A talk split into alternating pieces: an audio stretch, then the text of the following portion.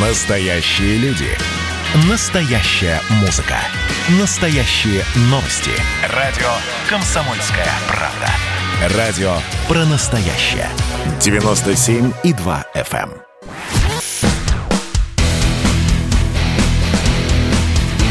Программа с непримиримой позицией. Вечерний Мардан. И снова здравствуйте. В эфире радио «Комсомольская правда». Я Сергей Мордан. Я Мария Баченина. WhatsApp Viber 8 967 200 ровно 9702. Идет трансляция в Ютубе, работает чат. Кто смотрит в Ютубе, нажимайте кнопку «Нравится». А подписывайтесь на телеграм-канал Мардан. А вот что я хотел сказать. Мы планировали поговорить, уж извините, снова про коронавирус. Но начну я с нескольких цифр. Готов проект бюджета Москвы на следующую трехлетку. Коротко о главном. Рост ВВП 3,3-3,4 в год. Реальные зарплаты поднимутся на 2,3-3,5% в год. Доходы бюджета восстановятся уже в 2021 году. Ха-ха. И вырастут на 6,5%. Социалка остается приоритетным направлением бюджета. На нее придется более половины, 56% расходов, четверть на здравоохранение. В следующем году на здравоохранение будет выделено на 12% больше.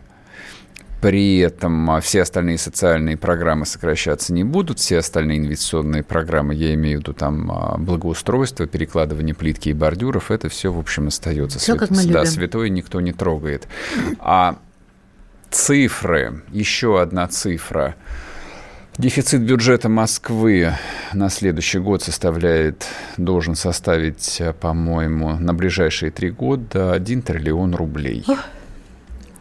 Вот. Ну, то есть он верстается с дефицитом, то есть как бы социальных программ, инвестиционных программ а, много, вот, а доходов меньше. Просто вот кто в экономике совсем не понимает, объясняю на пальцах. Приход меньше, чем доход. Да, пандемия, там, сокращение Расход. рынков, нестабильность, падение цен на нефть, выборы в Америке. Это все крайне негативно влияет на доходы внутри Российской Федерации. А поскольку основная часть сырьев- сырьевых компаний платят налоги в Москве, поскольку здесь находятся их штаб-квартиры, а они вертикально интегрированы, доходов меньше в городе-герое. Но ничего, Москва будет занимать. Э, Правда, вопрос, как потом а, вот этот вот триллион, а, его же гасить придется. А, прости меня, у кого она будет занимать? Она просто будет на получать, рынке, на рынке, кажется. на рынке, да, конечно. А вот. но, занимать. но эти деньги, тот. эти деньги все равно потом придется выплачивать. Но это будет потом.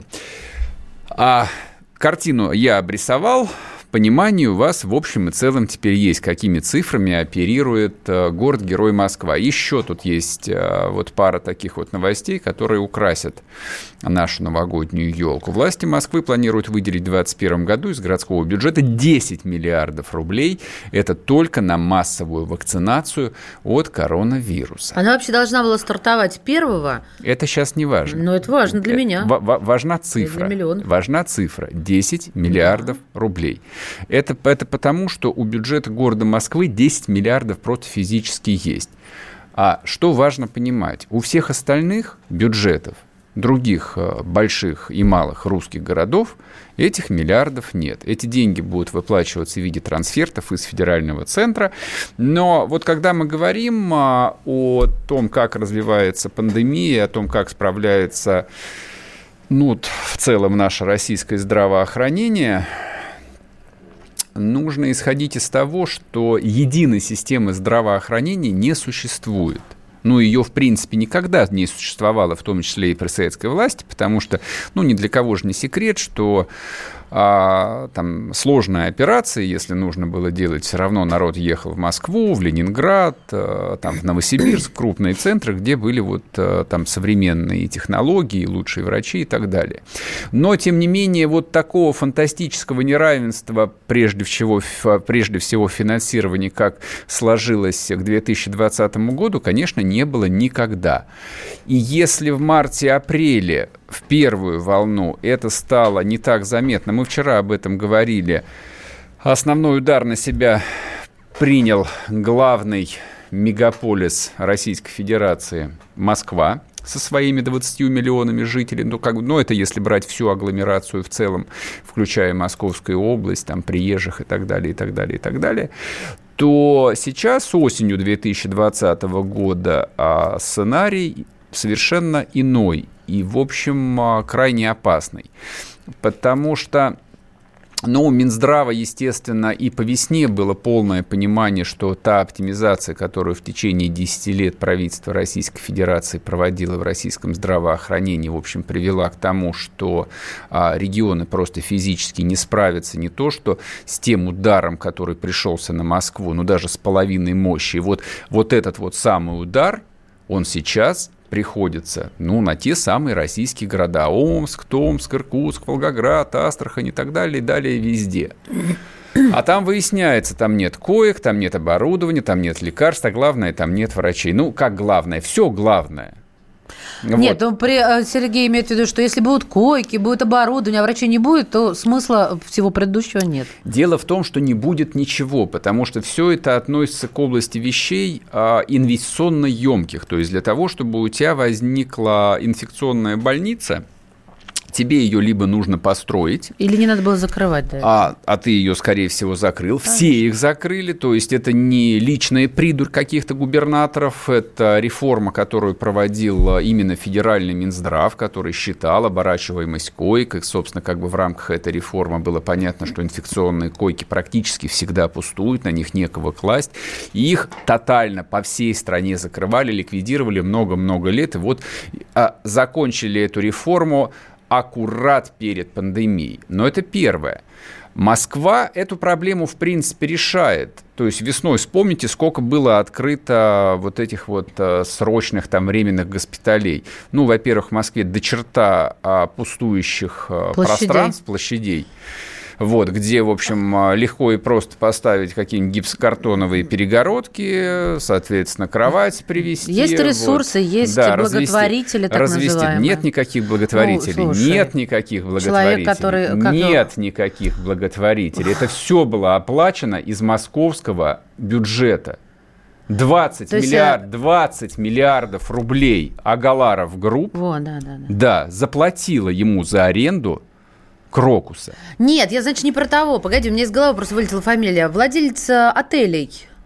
Он на свои деньги строил Господи. Он ничего не строил, он предложил, что можно Развернул. пожить, потому что отели а, были пустые. Хорошо, не, не буду не, буду, не, не вводи людей ну, в блуду. Никто, никак, никаких, благ, никаких благотворителей тут не было. В Москве вообще никогда никаких благотворителей не было там в последние 30 лет.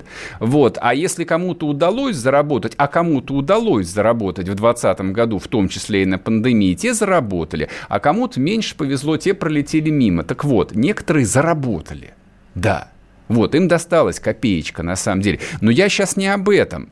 То есть была вполне себе конкретная проблема, которую очень конкретно в моменте решали. Нужно было построить в чистом поле больницу там под, под камерами там в режиме 24 часа в сутки, чтобы Путину показывать. Они ее построили. Цена вопроса никому не, не, не, не была и сейчас на самом деле не интересна. Вот, это потом, не знаю, там через год, через два, через три, наверное, там бюджеты вот эти вот э, сметы вылезут, и мы зададимся вопросом типа, а, а, а что а чё так дорого? Правда столько стоит? А, а, а китайцы почему строят в 10 раз меньше? Но это будет потом. Вот нужно было решить проблему с койками, потому что действительно все были в полном ужасе, количество заболевших росло, и что с этим делать никто не понимал. Справились, потому что у Москвы денег, как у дурака фантиков. Это вот главное там устройство России, оно заключается в этом. В Москве все деньги. И денег тут, как у дурака фантиков, и хватает практически на все. В том числе и на, там, на разворачивание, сворачивание и последующее, еще раз повторное разворачивание временных госпиталей. Именно это же произошло. То есть их летом там эти, значит, гипсокартоновые перегородки снесли, вот, сейчас опять будут разворачивать. Ну, где-то на ВДНХ и в Сокольниках развернули, видимо, в Крокусе опять развернут.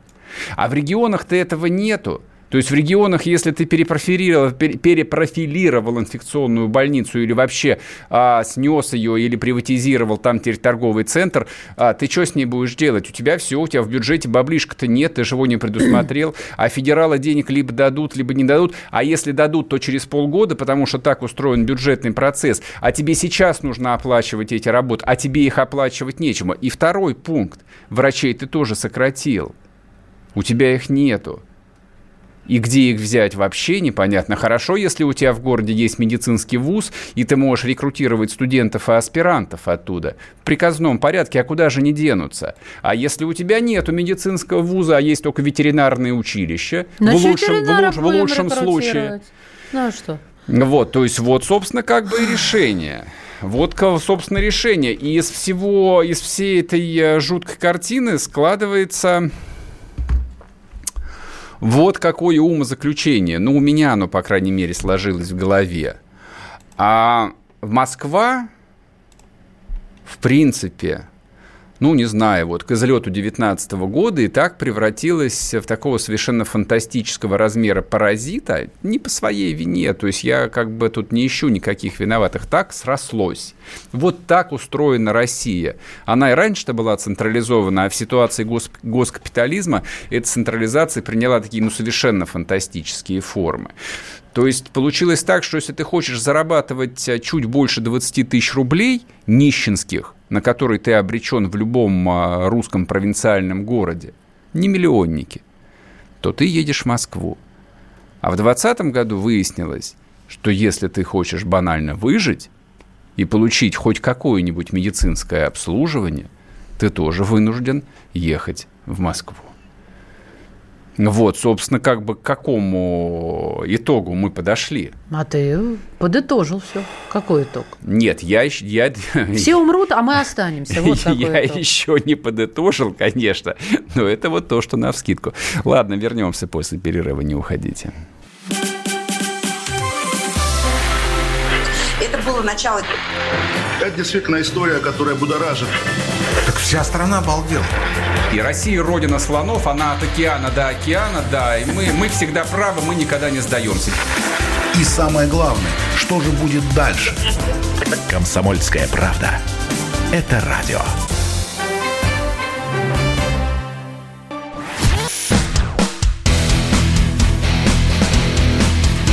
Программа с непримиримой позицией.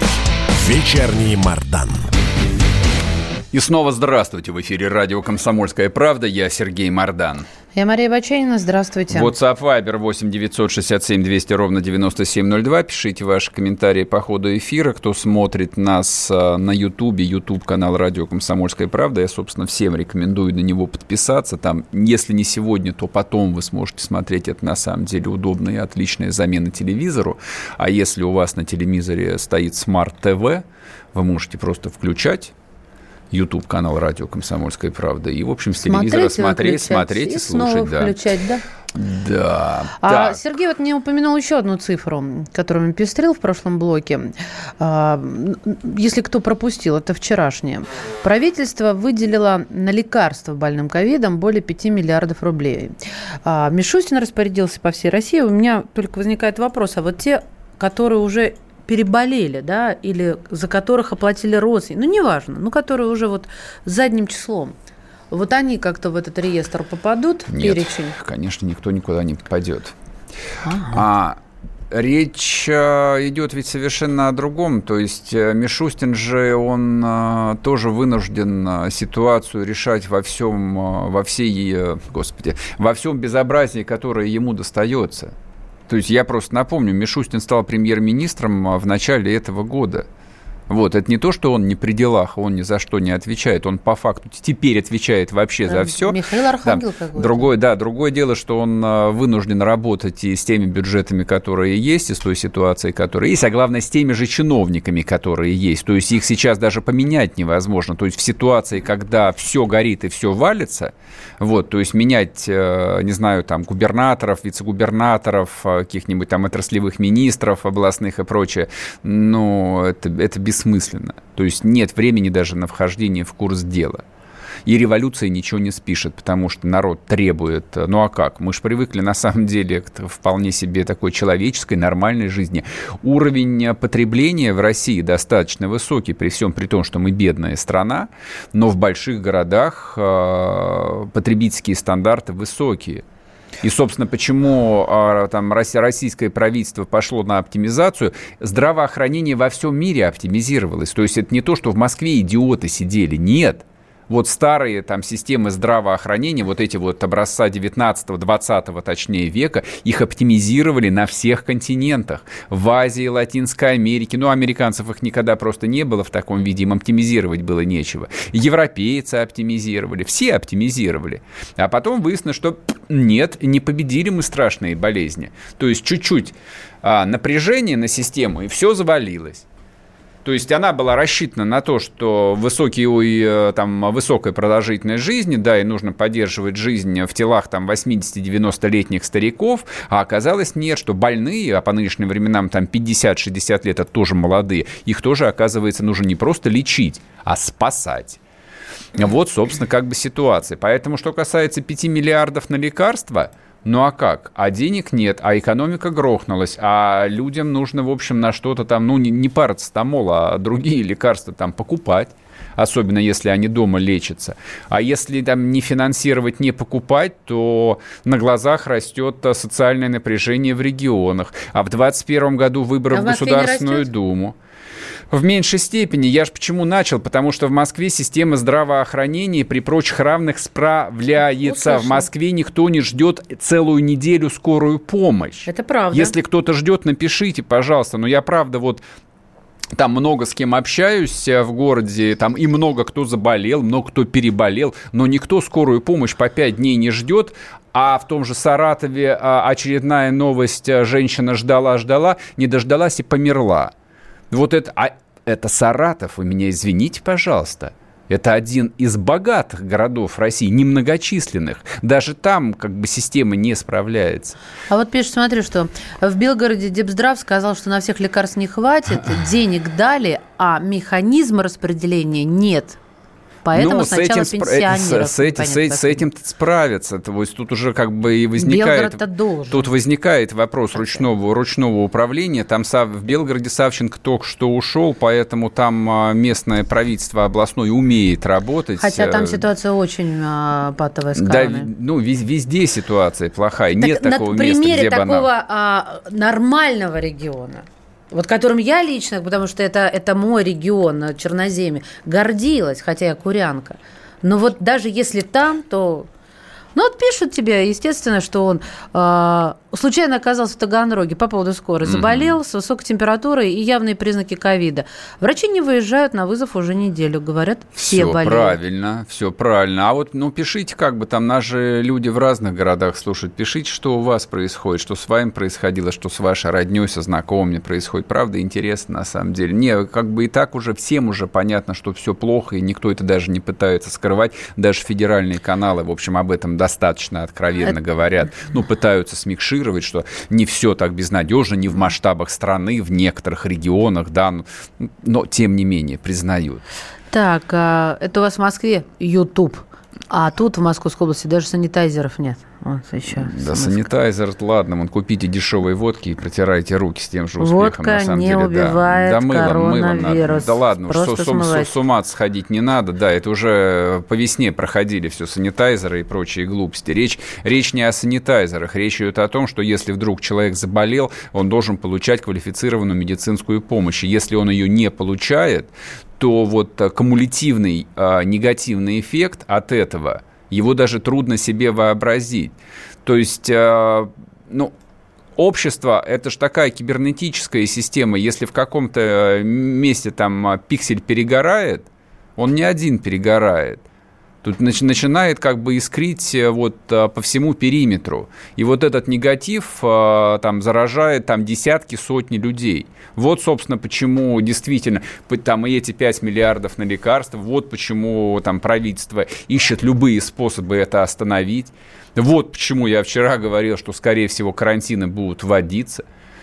Потому что если ничего не предпринимать, все отдают себе отчет, что через месяц-два максимум 3, а начнет э, прорываться. Вот эти вот чири начнут лопаться. Социальное напряжение, оно не рассасывается само собой. И все это понимают, что оно не рассасывается само собой. А там уже наступает 2021 год. Вот, собственно, как бы и в каких условиях система существует. Народ вот э, не понимает, что все познается в сравнении. Мардан, ты что несешь? Саратов богатый город. Работу, зарплату 15 косарей сложно найти. Ну, я, по-моему, в начале там этого, этой темы и сказал, что все деньги в Москве, да, если ты не хочешь э, там получать 20-25 тысяч рублей, как в абсолютном большинстве э, там нищей русской провинции, ты едешь в Москву. В Саратове 15 косарей, ну, по-всякому, ладно уж, не надо э, там по басенке мне рассказывать. В Москве тоже как бы люди по-разному получают. Кто-то работает за 40 тысяч, что для Москвы, в общем, практически Ничего. нищета. Вот. А кто-то, в общем, и в 10, и в 100 раз но больше этом... и считает, что ничего удивительного в этом нет. Нет, но при этом оплачивают все дорожающие квартиры, да, конечно, аренду, ЖКХ, конечно. лекарства. А, как я приезжаю к себе на родину, мне говорят, ну ты там зарабатываешь, а я начинаю перечислять обязательные платежи, и сразу все замолкают. Я вот что думаю. А, мне кажется, я, по крайней мере, надеюсь, что вот этот вот э, кризис, коронавирусный, давайте так его назовем, он, наконец, э, заставит э, в корне пересмотреть э, российскую власть, подходы к формированию бюджета. То есть вот это вот совершенно колоссальное, страшное территориальное неравенство, к которому Россия подошла – к исходу второго десятилетия 21 века, оно как минимум очень опасно. То есть оно стратегически опасно, оно а, приводит к обезлюживанию там огромных территорий, причем не просто каких-то там дальних Сибири, Дальнего Востока. Да нет, бог с вами, господи, вы там а, вон в Тверскую область можете приехать, которая граничит с Москвой. Огромная, пустая, там сотни брошенных деревень, нищие, пустые города – Господи, там а, город Ржев, куда Путин приезжал летом открывать а, этот памятник. Я был в Ржеве. Ну, я вам скажу, я таких дорог не видел с 90-х годов. Там просто не было асфальта. А это вот она, Москва, меньше 100 километров. Народ, вот, как, он, вот как оно все устроено. Народ пишет. Ребят, всех читаю, просто не буду, конечно, все в эфире, потому что одно и то же, да. И вы знаете что. Вот, соответственно, если не начать это все менять, если не начать вкладывать опять в реформу здравоохранения, не начать опять финансировать подготовку врачей, не платить им нормальные зарплаты, вот, отказаться от, этого, от этой идиотской коммерциализации э, там, здравоохранения, которое в итоге становится совершенно недоступным там, для 90% людей – ничем хорошим это не закончится. Ну, то есть, ну, не знаю, на мой взгляд, этот вывод настолько очевиден, что его не могут не принять. Да, но нет. Да. Прости, друг, нет. Я вот сижу, все слушаю тебя, и такая, знаешь, заполняет меня тепло благостное внутри, а потом вдруг Открываются глаза, хочешь сказать, ты действительно в это веришь? Нет, я сказал, что я надеюсь, но с другой стороны, я вот открываю газету «Комсомольская правда» и читаю очередную статью про социальное предпринимательство на Северном Кавказе. В Дагестане суд на кассации подтвердил срок 5,5 лет, штраф 2,5 миллиона рублей главврача городской больницы номер один в Махачкале. Этот главлекарь украл минимум 247 миллионов рублей за два года. При этом имущество у него оказалось на 400 миллионов рублей очевидно, что это верхушка айсберга. То есть вот эту вот местную систему здравоохранения просто системно выдаивали. И это происходит не только в Дагестане. И не только на Северном Кавказе. Это происходит, я боюсь, везде. Вот в чем проблема. Вернемся после перерыва, не уходите. Георгий Бофт. Политолог, журналист, магистр Колумбийского университета – обладатель премии «Золотое перо России» и ведущий радио «Комсомольская правда». Авторскую программу Георгия Георгиевича «Бофт знает». Слушайте каждый четверг в 17.00 по московскому времени. А что такое деньги по сравнению с большой геополитикой? Мы денег тут не считаем.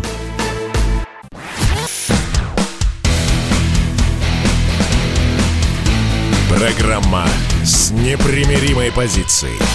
Вечерний Мардан. Всем здравствуйте! В эфире радио «Комсомольская правда». Я Сергей Мордан. Я Мария Баченина. Здравствуйте. Мы чуть не забыли, а завтра праздник, День народного единства, 4, 4 ноября, ну, напоминаю. Мы работаем, да, у нас да, обычно да, рабочий день да, завтра. Да, Меня мама спрашивает, а ты завтра с утра выспишься? Я говорю, нет. У православных праздниках, э, соответственно, Казанской иконы Божией Матери, вот, э, не буду сейчас тратить время, можете посмотреть происхождение иконы, откуда взялось, почему в этот день, а потому что, потому что. А но празднования, видимо, не будет, поскольку страна борется с чудовищной пандемией и даже отменили, кстати, парад на Красной площади 7 ноября. А, то есть э, вот в ноябре 1941 года не остановило присутствие войск вермахта в 30 там, или 25 километрах от э, Москвы, а в 2020-м вот остановило. Не будет парада. Ну да ладно, не об этом сегодня речь. Речь о новом исследовании в ЦИОМ, который задался таким довольно забавным вопросом. Какие на сегодняшний день в России есть э, факторы, ну или, или символы, или вещи, которые объединяют россиян. Ну, видимо, вот в политическую нацию. То есть политическая нация, я напомню, это единое государство, единые границы, единый флаг, герб, единая политическая судьба, историческая судьба, вот так вот. Это не вошло, а, соответственно, в это исследование. Слишком, Светское да, было. Да, слишком, слишком теоретические вопросы, чтобы людей не пугать, вопросы были простые. Итак, а что характерно? Главными символами России для наших сограждан являются народ 10%, любовь к родине 8%, и при этом флаг и герб 8,7%. А анализировать особо нечего, и так вывод достаточно простой. То есть флаг является, по идее, а, главным и самодостаточным символом любой политической нации. Не верите? Ну, посмотрите какое-нибудь американское патриотическое кино. Даже спорить не Можно будем. Можно наш про войну? А, там нет флага, там другое. Наша, наша про войну – это Великая Отечественная ну, война, ну, подожди, это, это, это, это, это защита и спасение. Символ России для наших сограждан является символ России. Каков? Нет, я поняла. Э, смысл обслед... Э, обследования, смысл опроса я поняла. Ты же говорил здесь, о флаге в здесь, in general, так в общем. Нет, не in general. Здесь вполне конкретный вопрос. Символ России. Что является символом? Предложено несколько вопросов на выбор. Все, так не вот. повторяй, это я поняла. Да, поняла. Да. А, соответственно, флаг назвала всего 8% опрошенных. Это, в общем, довольно удивительно. Это значит, что 30 э, лет э, государственные политтехнологи зря получали большие зарплаты. Зря получали большие зарплаты. Не сделано ничего. Ладно, хорошо, проехали, тут ничего не получилось. Дальше удивительные вещи книги, которые объединяют жителей нашей великой страны, лидирует, лидирует «Война и мир». Льва Николаевича Толстого 12% назвали это. Я тут а, демонически захохотал, потому что... Ты читала «Войну и мир»? Кусками, фрагментами. Ясно, проехали. Вот э, смотрите, 50% а присутствующих, нас, правда, двое всего присутствует. Да ты а, за не читала, не читала, не читала, да.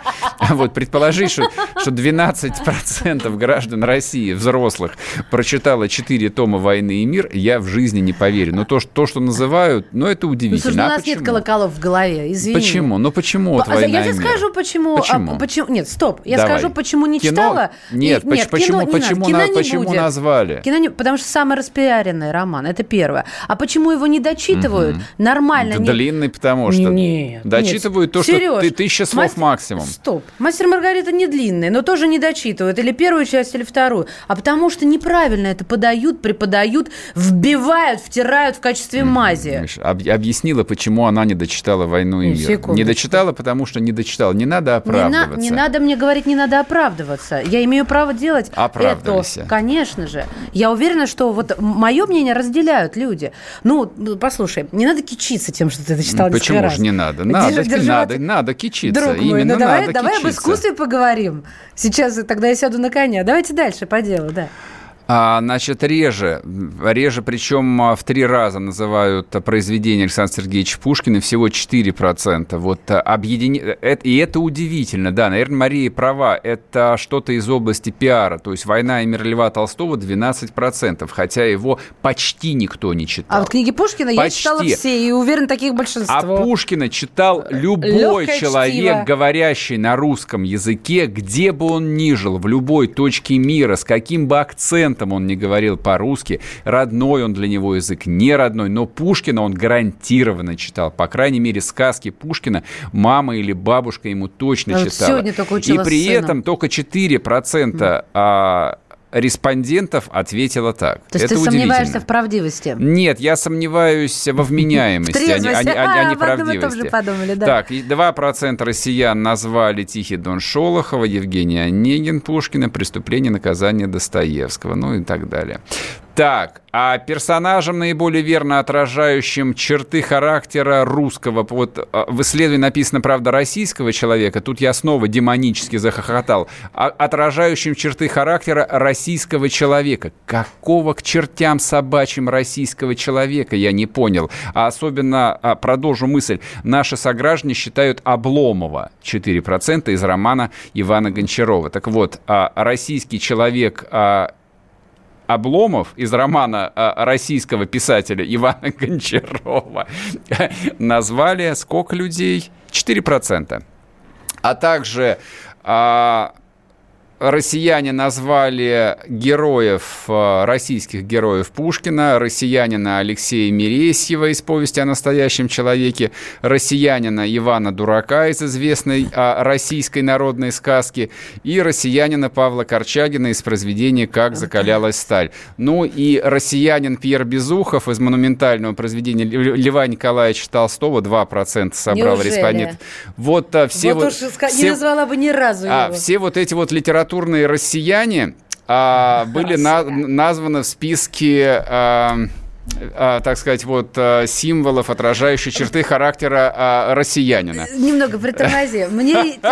Да прекрати ты саботировать. Погоди. Жалко, Валерий. Федоров сегодня не вышел с нами на связь. Да, я бы задал бы ему вопрос вот про Задал. хара- задал характер россиянина. Погоди, вот тут мне любопытно. Человек, э, сидящий рядом со мной, он гиперчитающий, да. И э, благодаря ему я стала расставаться с дурно напечатанными книгами. По- я про качество. К чему я веду? Что чему? не понимает меня моя семья.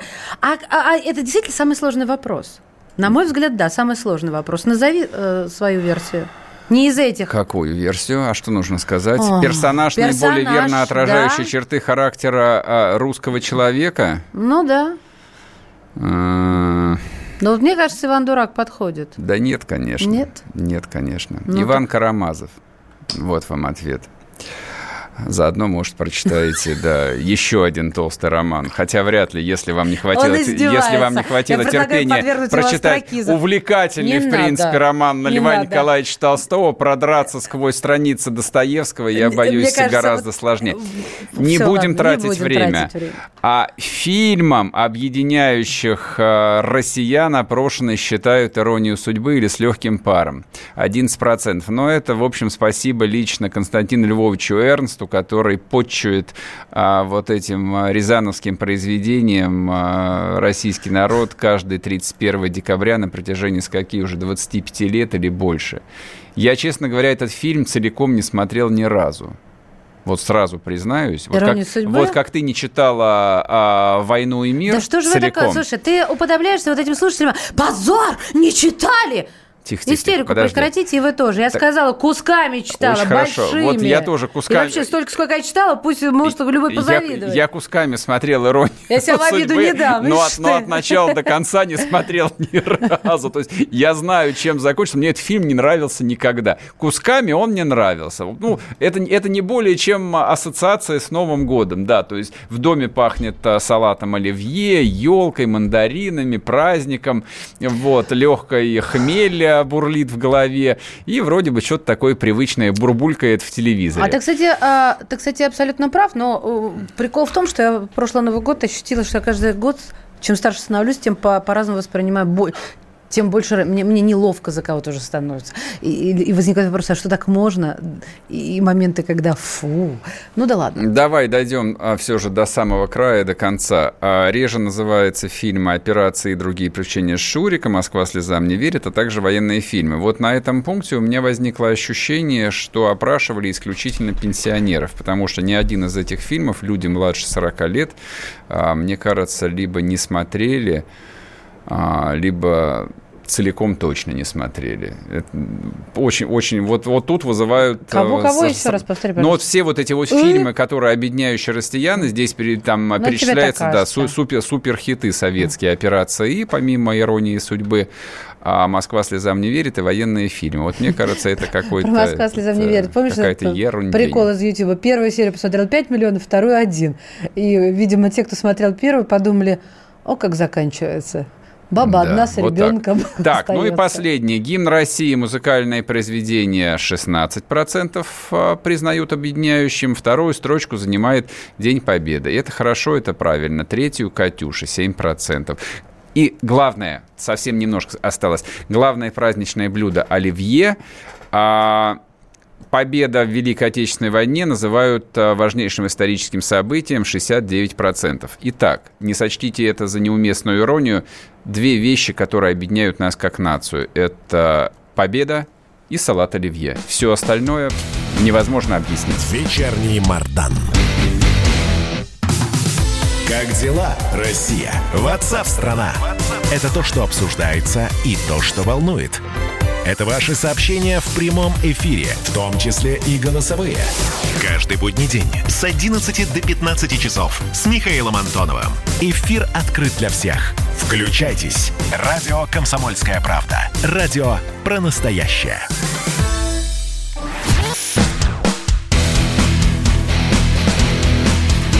Программа с непримиримой позицией. Вечерний Мардан.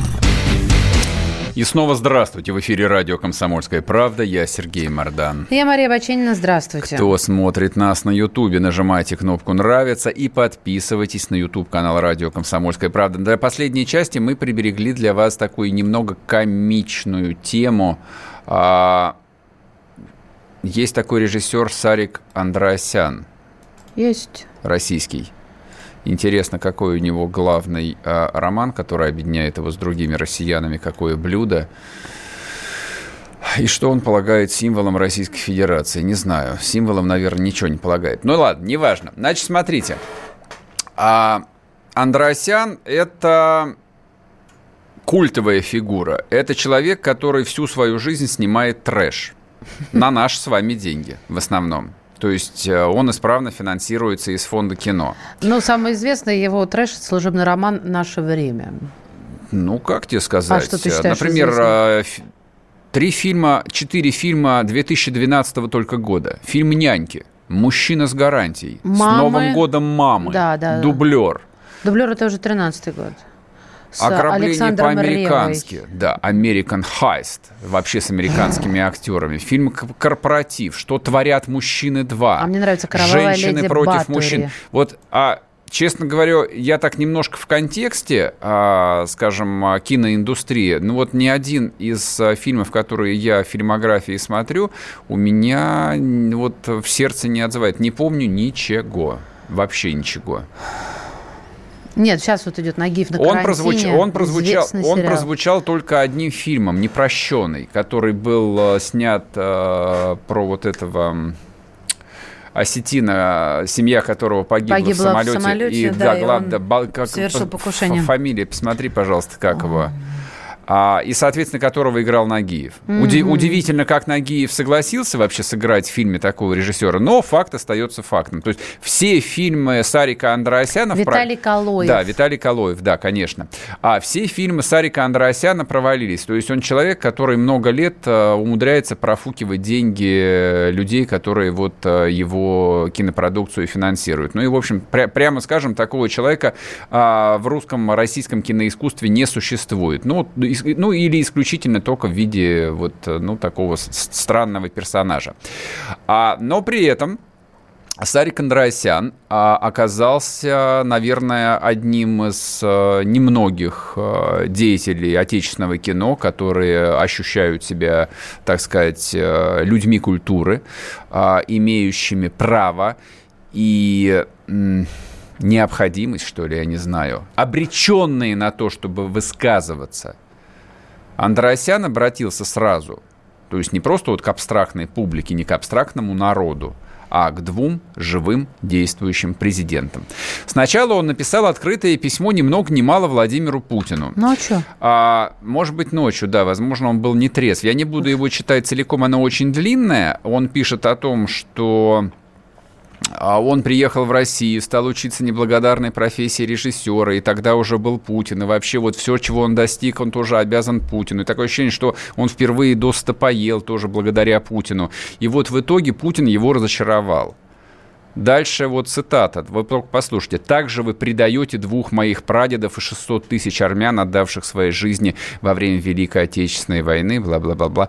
Три миллиона армян, живущих в России, верят в то, что вы не будете использовать Армению как разменную монету, как это сделал когда-то Владимир Ильич Ленин, имеется в виду. И финальная фраза. Спустя сотни лет, когда на земле исчезнет последний христианин, я надеюсь, что власти имущие поймут, что те устои, традиции и любовь, которыми наделены наши народы, были намного важнее денег и нефти. Простите, что мы, вас, что мы в вас верили. Редкая смелость. Я боюсь даже... А... С фильмами все. Нет, я не знаю, как с фильмами. Но даже Навальный, в общем, а, мог бы позавидовать такой э, резкости формулировок. Вот, вот, Нет, так, ну, вот, вот так вот наотмашь, чтобы. Человек, что... Вот, вот, ощущение, чтобы, как, как в последний раз, чтобы. Что он что-то насмотрелся такого, что его прям вот поразило до глубины души. Впрочем, как и в моменте, когда он Зеленскому написал. И вот его То, это что он насмотрелся, я знаю, что он насмотрелся. Я знаю, что он насмотрелся. Как бы там а, я дружу, я общаюсь э, с массой армян, и все они сейчас смотрят э, там армянские ролики. Пабли, о, о паблике, да. паблики, ролики в Инстаграме, и это там а, совершенно невероятно, в общем, людей заводит, и они в таком а, большинстве своем, ну, не очень вменяемом часто состоянии. То есть, да, для, для них это вот их личная там живая трагедия. Но при этом никто из них открытое письмо Путину не пишет. Причем, обратите внимание, пишет Но человек, пишет, пишет человек, который снимает не на свои. Вот это совершенно поразительно. Не, в данном случае Андреасян, конечно, слабо отличается от всех остальных деятелей российского кино, которые, ну, вот в разных своих итерациях, кто-то патриотически, кто-то либерально, кто-то, в общем, просто изображает из себя творца.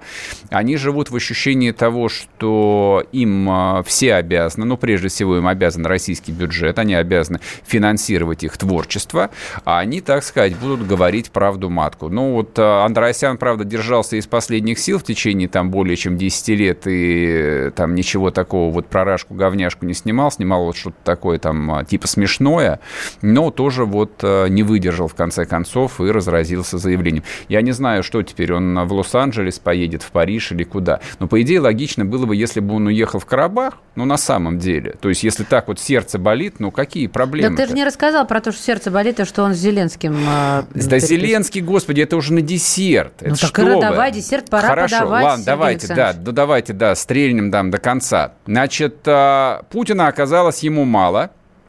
Он написал еще и Зеленскому тоже в Инстаграме. Он пожалел о своей многолетней дружбе с Зеленским.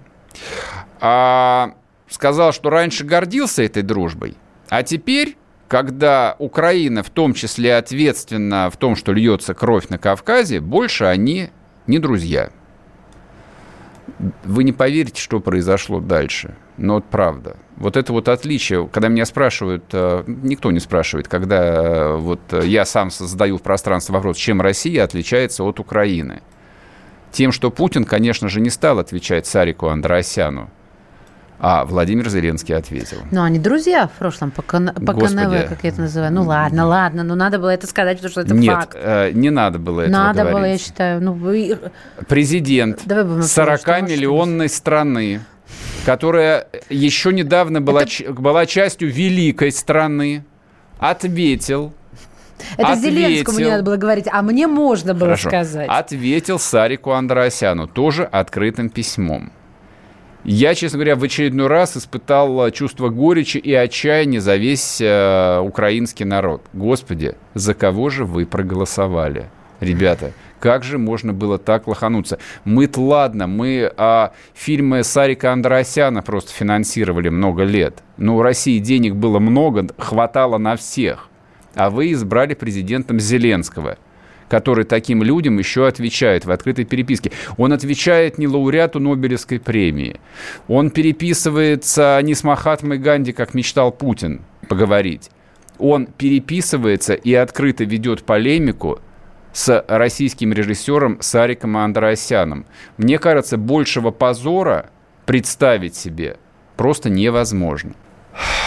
В общем, я, а, подводя итог, мечтаю только об одном – чтобы война эта проклятая на Кавказе закончилась, все успокоились, каждый занялся своим делом, кто-то рыл окопы, кто-то прекратил снимать кино и занялся чем-то более конструктивным, а украинцы, наконец, избрали бы кого-нибудь себе хотя бы условно вменяемого и назвали его президентом. Вернемся к вам завтра, друзья мои. Берегите себя. Пока. Подписываюсь. Вечерний Мардан.